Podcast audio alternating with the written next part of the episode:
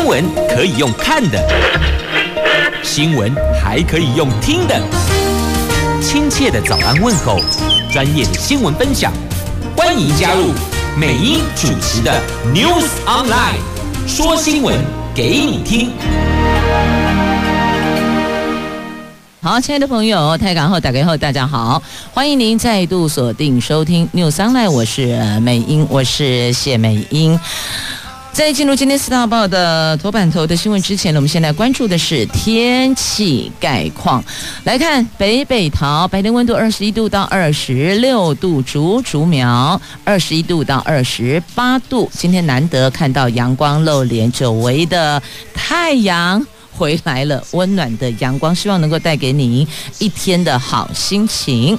好，来看今天四大报的头版头条新闻。来，中时头版头，根据。媒体报道，中国要求台湾还有梵蒂冈断交，再谈他们两边的建交啊！这是来自意大利的媒体所报道的。自由时报头版头条：春节国人回台湾要维持十四天检疫，所以你可能要把那个时间拉出来。如果有亲人要回台湾，跟家人团圆过春节的话，这个回台湾的时间点去 booking 机票的时间点很重要。那再来第二剂疫苗的涵盖率必须要达到六成。政府才会考虑开放边境啊！联合报头版头条：明年大学考试分发，有八成的科系参采学测，这学测攸关分发上榜，繁星采高三上学期的成绩哟，繁星要采集。来，经济日报头版头条：大力光护盘，执行最贵库藏股，这台湾股市历年来最高价，每一股。每一股哦，上看三千三百元。好，这是在今天《经济日报》头版头条的新闻。先来关注哦，春节国人返台的相关的防疫指引。农历春节，国人回台湾检疫措施备受关注。指挥中心说，八月到十月，在机场采检确诊境外移入高达七十七趴，是完整接种疫苗的突破性感染。预计检疫十四天将不会做调整。那回台湾的民众还是要定妥防疫旅馆或是集中检疫所。至于开放边境，指挥官说，至少要等第一剂疫苗涵盖率达到七成，第二季到六成才会考虑。那立法院的社福及卫环委员会昨天有不少立委都聚焦春节台商回台湾的议题，关注完整接种疫苗是不是可以放宽检疫措施啊？指挥官说，疫情还是有一些担忧存在。此外，针对八月到十月入境的十一万人分析。发现第一关机场采检确诊有一百七十六例，那当中有一百三十六例是突破性感染，虽然大多都是轻症，但是有被他传染的人就不保证是轻症哟。那外界也担心哦，变种病毒还有大规模移工对本土疫情的影响。指挥官说，还是采取边境。严管措施不会开放居家检疫，那国人回台湾要订妥防疫旅馆或是集中检疫所，而且入境后检疫十四天原则是不会调整也不会改变的。但是参酌今年春节回台湾的人潮，春节期间您暂缓专案外籍人士入境，确保国人可以顺利回家。那现在最困难的问题在于要订防疫旅馆，订不啦。大概一个月前就已经几乎抢光光了，甚至包括像桃园，譬如说今天增加开放了一所防疫旅馆，那两三百间的房间，一个晚上全部就扫光了，立刻也是告诉你桃园没有了，请往外县市再去询问。所以这是现在普遍的问题，已经不是不愿意入住防疫旅馆，是订不到啊。那这个已经。不是地方政府能够去解套的，可能要中央来统筹。但另外一个问题又来了，业者说我们是很愿意配合，但问题是做了防疫旅馆之后呢？然后呢？所以这也是业者的一个疑虑。所以要如何去解决多方的问题，确实是很棘手，也很头疼哦。但疫情当前，那有没有其他的解方呢？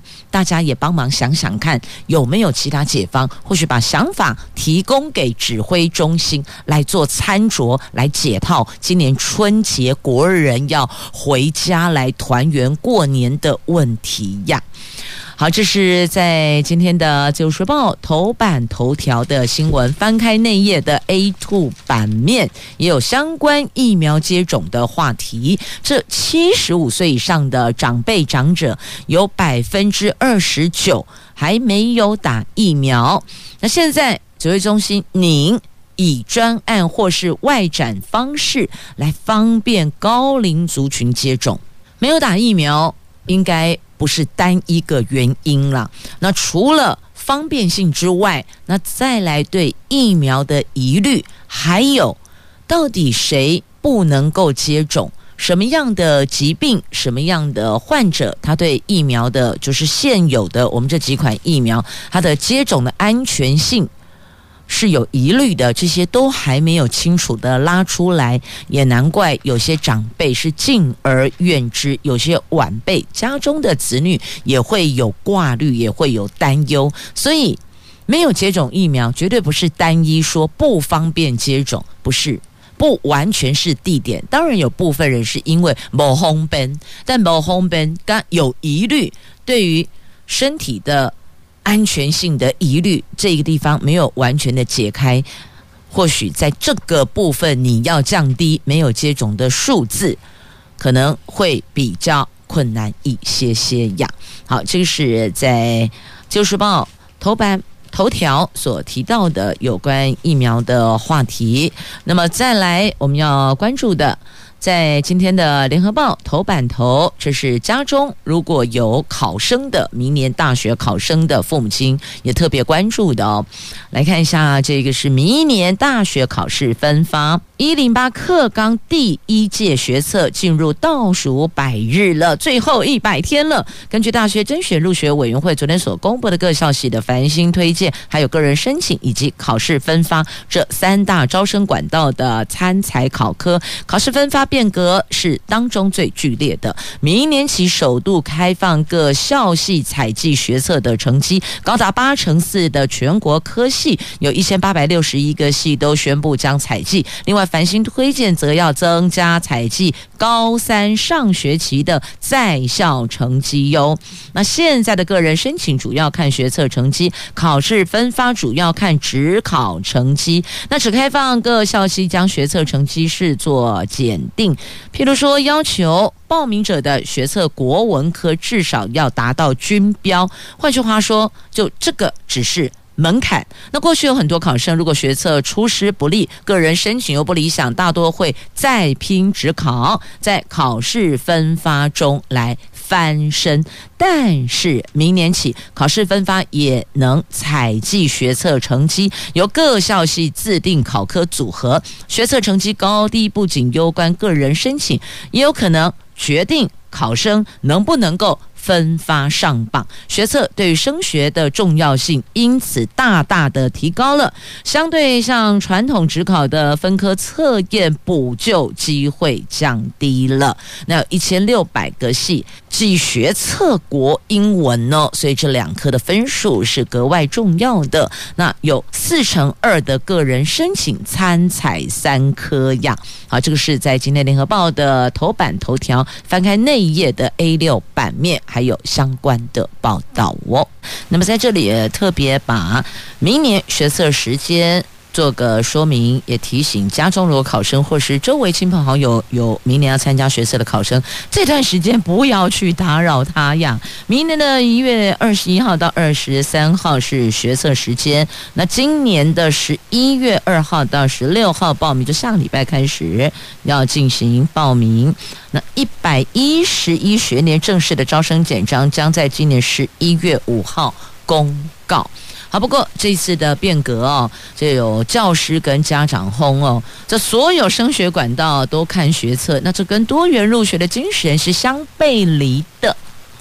好，继续我们再来关注中时头版头条的新闻，外交话题。意大利最大报《晚邮报》独家披露。美国、中国角力持续的不断，梵蒂冈夹在中间，超级为难的中国正在施加压力，要求教廷跟台湾断交，换取中国梵蒂冈建交。那教廷则坚持先在北京设大使馆，再来谈台湾跟梵蒂冈的关系。那中国对此并没有退让哦，所以让。这股形势陷入僵持中。那我国的学者认为，北京的策略跟底线都很清楚。梵蒂冈并没有答应北京的要求，但是呢，台湾跟梵蒂冈的外交一直面临被拉拢的危机，这个是我们要提高警觉的。那外交部说，这一篇报道引述不具名消息来源，外交部向来都不具体评论台湾跟梵蒂冈。我们两边的邦谊友好，各项沟通管道都很畅通，会持续的推动跟教廷及天主教会的合作，深化我们两方基于共享理念的长久邦谊呀。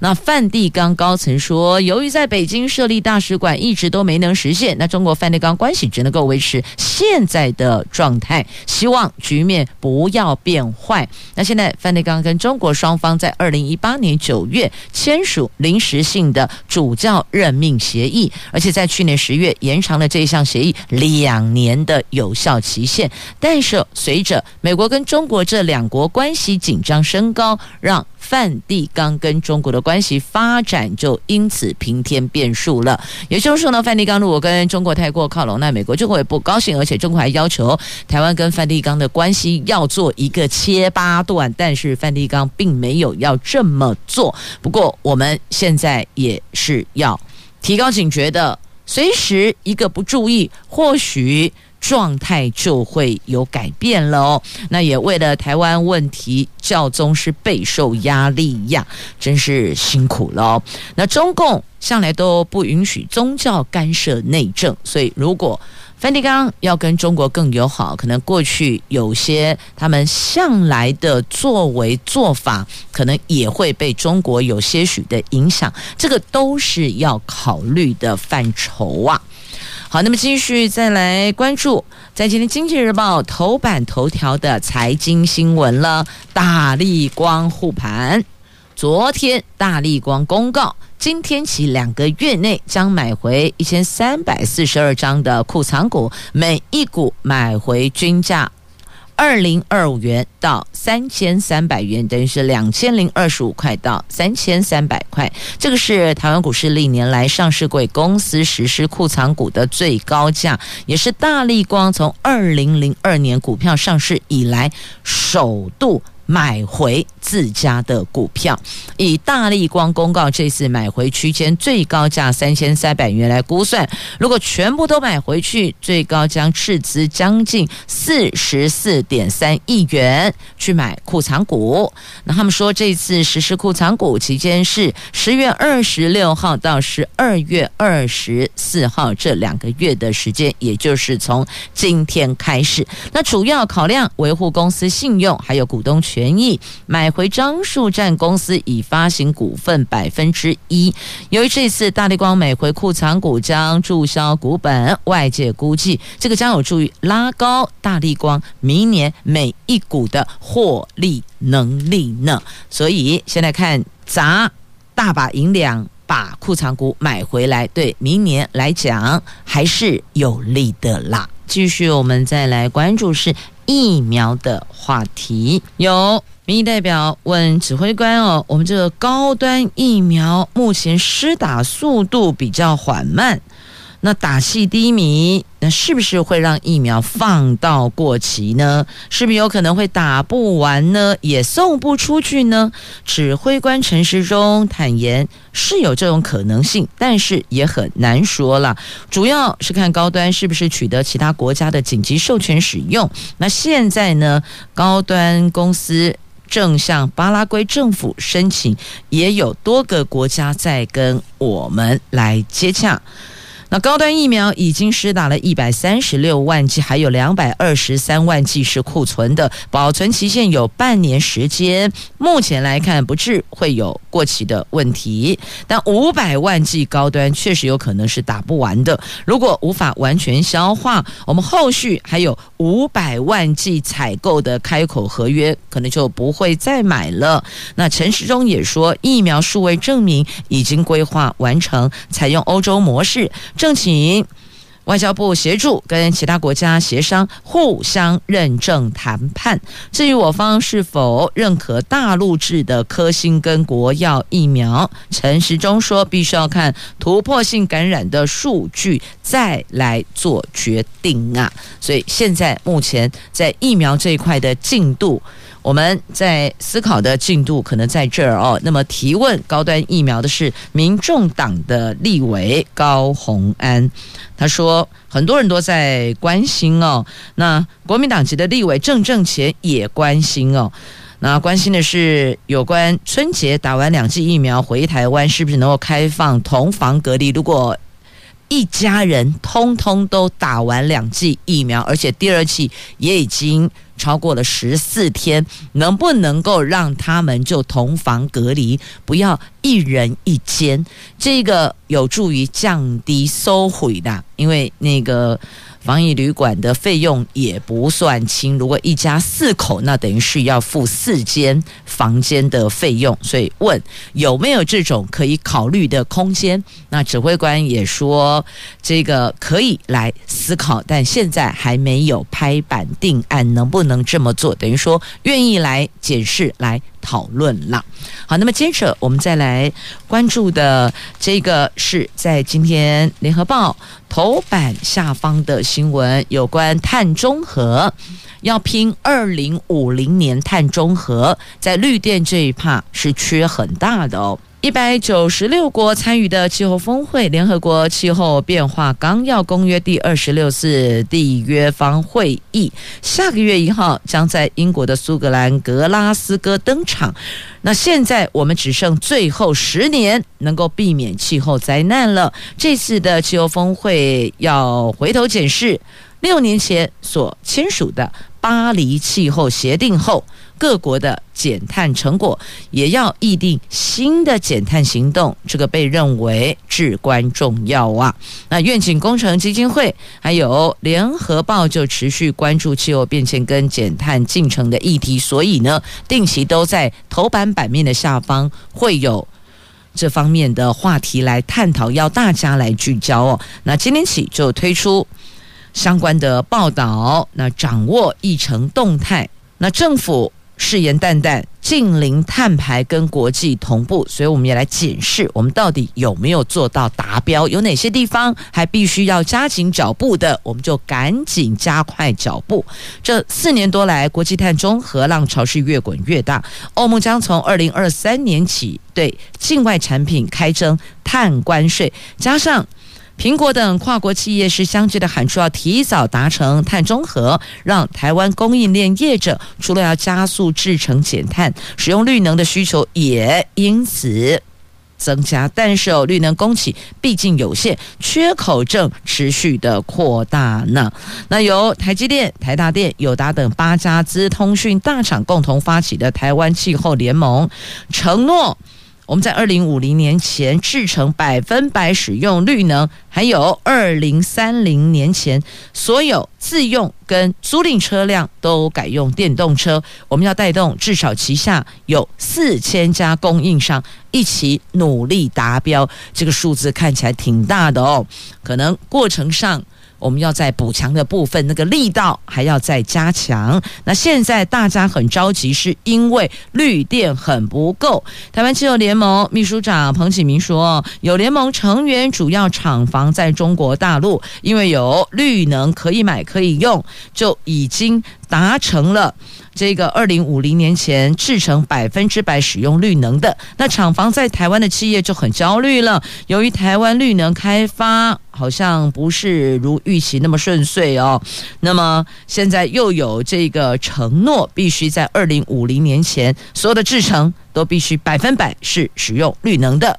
那后有。供应链碳中和的要求，所以坦白说，对厂房在台湾的企业家来讲，那个压力相对的就很大了。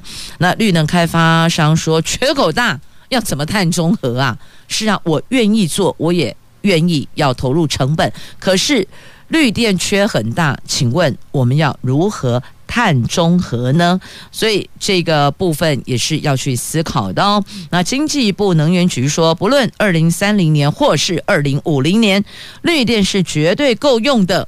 未来如潮汐、海洋温差、气能等新洁净能源都有机会发展，可以增加供给。但问题是，现在二零二一年啦，那你说免环漏？一定够用，未来如潮汐。我要听到“未来”这两个字后，就会有点焦虑了，因为未来表示接下来后续。但我们现在有没有在建制？所以也请官员在述说这一 part 的时候，能不能够讲一下我们针对这个未来潮汐、海洋温差、气能等新洁净能源，我们现在做了什么起步？我们有没有开始去 run 这个东西？不是。时间到了，你说要做就可以做？没有，没有，它有很多的这个前置作业。那这个前置作业到底开始了没呀？这个也会让厂房在台湾的企业家很焦虑，也很忧虑。如果都还没一个起头，你告诉我说二零三零年前可以做到，哎，二零三零，现在二零二一，只剩九年呢，九年是我们所有的制程都要达到百分百绿能哎，所以不是只有前面你说有机会发展绿能的这些潮汐的海洋温差啦、气能等新洁净能源，不是只有这个呢，这个只是前前。半步，我们后面企业要用是它 run 出来的，然后我们制成才能达到百分百绿能啊，所以很焦虑。就这时间越来越接近，所以那个迫在眉睫啊，火烧屁股啊，你说他们能不忧心吗？来继续呢，我们来看中石头版下方的新闻呢、哦。这海难道是你家开的吗？只有你可以来吗？我们不能来吗？这到底怎么回事儿？这政府大力推动再生能源，离岸风电是重要的项目，可是却多次发生了生态及渔业冲突。交通部航港局公告，彰化风场航道航行指南满半年了，从今天起就是二十六号开始哦，商船进航道要提早八个小时报备，渔船只能够在两侧缓冲区活动。那渔汛如果出现在主航道，渔船只能够等鱼游游游游到非主航道。再去捕捞，渔民就痛批：你管得了潮汐？你管得了天气吗？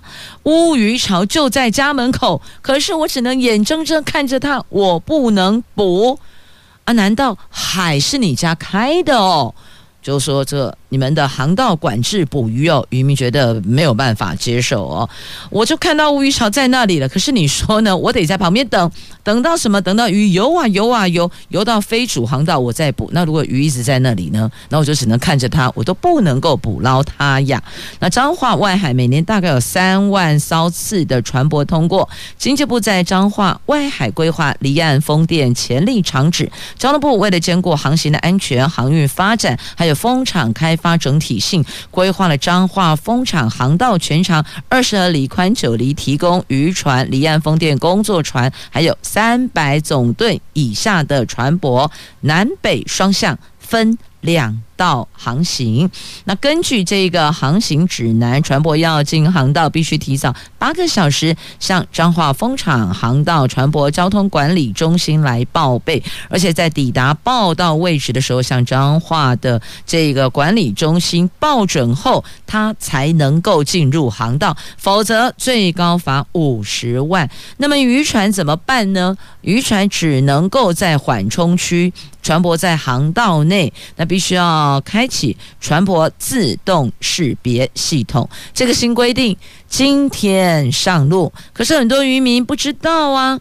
有彰化渔民因为不小心开进主航道，过去半年连续被开了六张的警告单，才知道有航行指南，很多渔民都气疯了。那该怎么办呢？气疯了，那该怎么处理呢？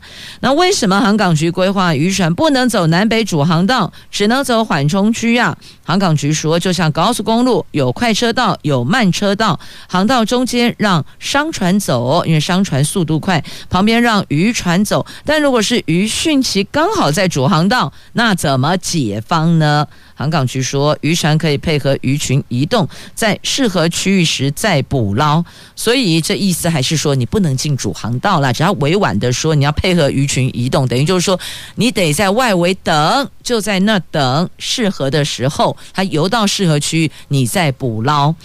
那所以有渔民就说，问航港局：“哎呀，啊，这片海是拎刀枯叶什么？是你开的？是你说了算吗？”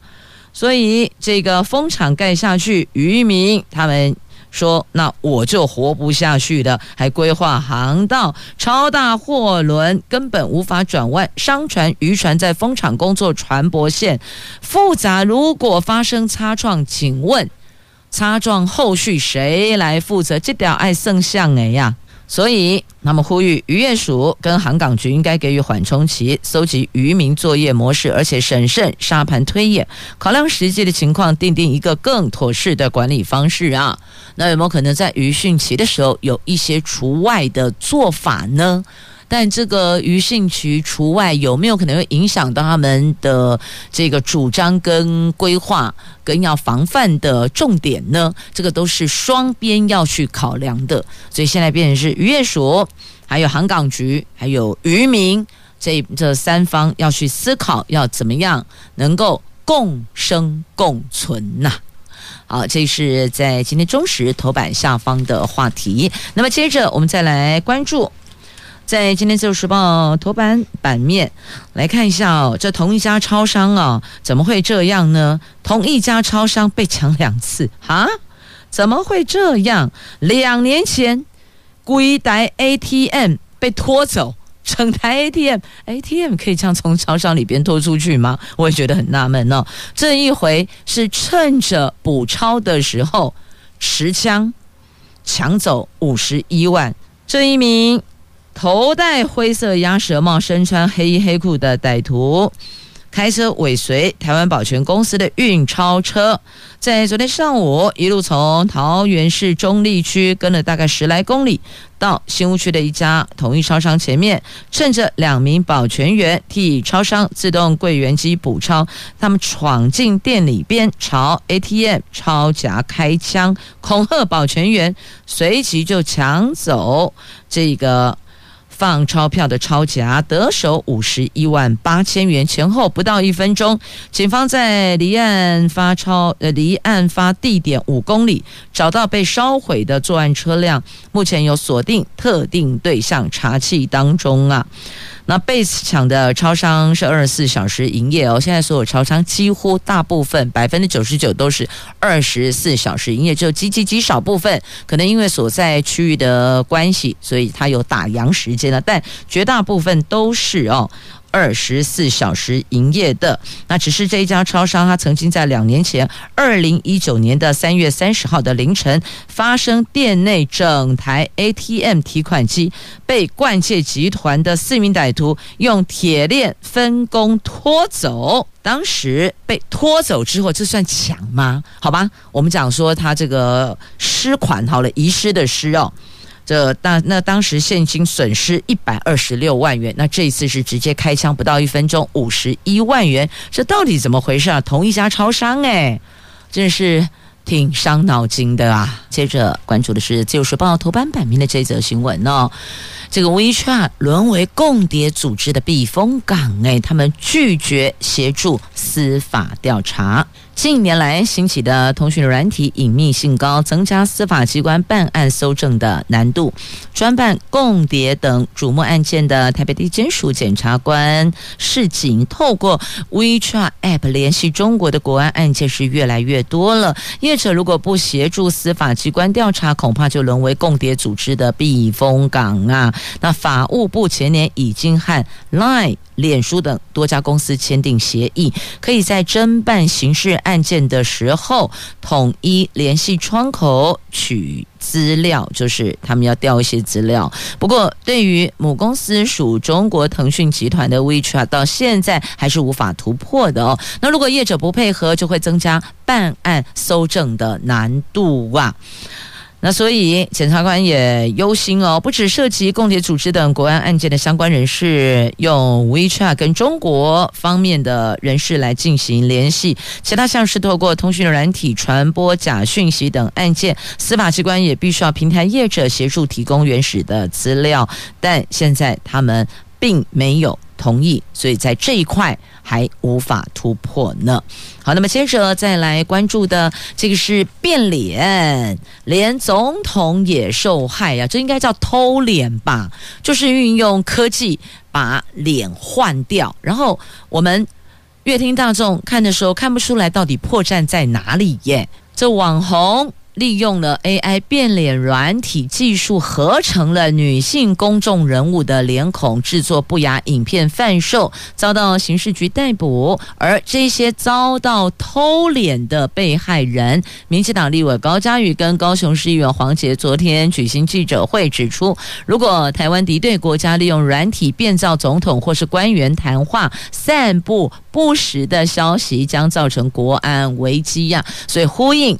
总统在上个礼拜所说的，要求尽速修法加重刑责，遏止数位性暴力，所以下个月要修法重惩偷脸者。再请购买电动自行车的朋友要注意喽，要保强制险。全台湾目前大概有超过五十万辆的电动自行车，立法院除了已经初审通过电动自行车未来要挂牌，财委会昨天初审通过了部分条文修正草案，强制汽车责任保险法规定，电动自行车未来必须要投保强制汽车责任保险，车主如果没有投保，则有相关罚则啊。好，所以提醒电动自行车的车主，记得要保强制险了。那再继续，我们来关注到这个是欢迎大家来吃南瓜，因为可以远离社护腺癌。公资的威喜中国医药大学新竹附设医院，他们现在在大推吃南瓜，好处多多。那有主厨，还有营养师，还有执行长张怡珍去介绍三道简单美味南瓜料理哦。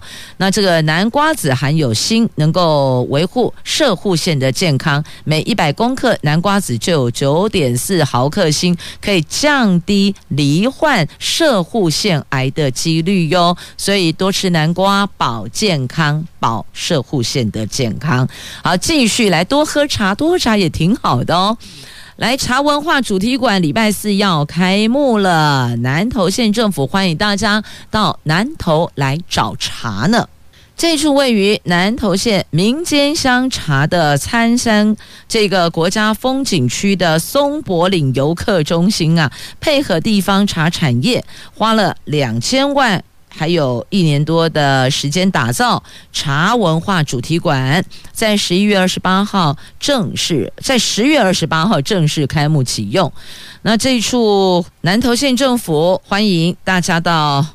这里来找茶，那这处的茶文化主题馆设有松柏长青茶区，还有台湾茶区，也有制茶体验区、茶熏六绝体验区，那还有世界茶区，则有世界七大类茶叶的详细的介绍呢。欢迎大家到松柏岭游客中心来体验。感受茶文化，好，那再来十二月二十九号，新城际列车上路载客了，欢迎大家来搭乘这台铁局采购的新型的 EMU 三千型的城际列车。现在正进行环岛测试，其中有三列今年十二月二十九号会投入东部干线营运，将替使树林到台东间的普悠玛还有泰鲁格号列车有六列次，可以提升运能百分之四点六，而且行驶的时间也会有一些不同哦。那这一个新城际列车行驶时间会略略增加十五分钟，这跟普悠玛跟泰鲁格号是不一样的哦。但是你也可以来感受一下哦。如果现在您看到正在进行环岛测试的这个新城际列车，也可以挥挥手，虽然他看不到，那非常的崭新的车体哦。那安全性能也有提升。好，这个是在今天自由时报头版版面的图文。那么到这儿。四大报头版所有的新闻都带您聚焦了，那也整理了内页的重点的新闻话题，邀您一起来关注。同时感谢收听今天的节目，我是美英，我是谢美英，祝福你有愉快美好的一天。我们明天上午空中再会喽，拜拜。